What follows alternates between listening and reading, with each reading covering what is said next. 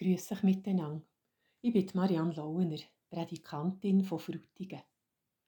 Schon lange hat mich ein Bild fasziniert, das ich mal im Internet gefunden habe. Es zeigt eine Keramikschale, die offensichtlich einisch geflickt wurde. Aber die Nahtstellen sind nicht einfach geleimt oder mit Metallklammern geheftet, wie man das früher noch gemacht hat. Nein, sie sind mit einer feinen Goldnaht verbunden.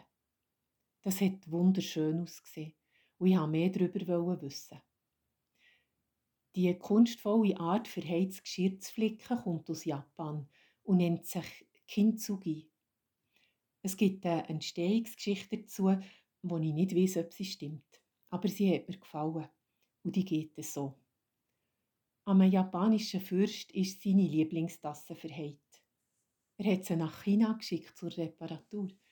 Aber als er sie zurückbekommen hat, war er vom Resultat enttäuscht. Die Bruchlinien sind wüst und dominierend zum Vorschein gekommen. Er hat seine Tasse nicht mehr gekannt. Der Fürst hat darum einen Künstler beauftragt, zu retten, was noch möglich ist. Und er hat die Bruchlinie mit einer Goldnaht verziert. Jetzt ist das Gefäß wie verwandelt. Zwar hat man die Brüche vor der Tasse gäng noch erkannt, aber das, was geflickt wurde, ist nicht mehr ein wüster Makel gsi, sondern eher wie ein zusätzlicher Schmuck. Etwas, wo die Tasse ganz unverwechselbar macht. Gell, im Lauf eines Menschenlebens gibt es auch manches Geschirr, das verheilt. Menge Riss, wo mehr schlecht als recht zusammengeflickt wird. Und dann gibt es Spalt, wo sich nie mehr so ganz zusammenfügen Und doch gibt es die Momente, wo man zurückschaut auf so ein Bruchereignis im eigenen Leben und merkt, dass sich mit viel Zeit und Liebe und Zuwendung eine feine Goldspur über die Flicknaht gelegt hat.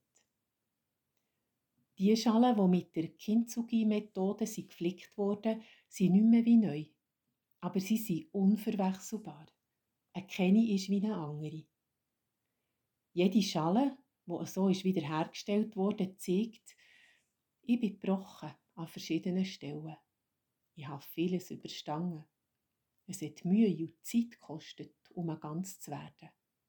Aber genau das macht mich einzigartig.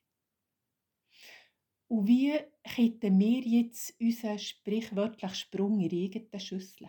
Und da gibt es ja ganz unweigerlich im Laufe eines Lebens. Etwas, das helfen kann, ist das Nachsinnen an den glücklichen Momenten von unserem Dasein. Dankbarkeit für alles, was gut ist gelungen und uns glücklich gemacht hat.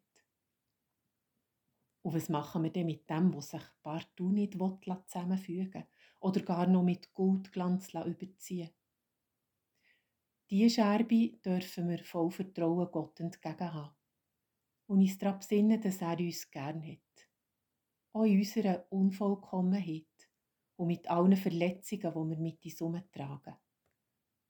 Im Psalm 147 steht, Gott heilt die, wo das Herz gebrochen ist, und er verbindet ihre Wunden. Ja, so sind wir Menschen mit Goldglanz und mit Narben. Und genauso sind wir angenommen von Gott, der uns gern hat, mit allem, was wir mit uns tragen, als Seelengepäck von unserem ganzen Leben. Ich wünsche euch einen guten Tag und behüte Gott.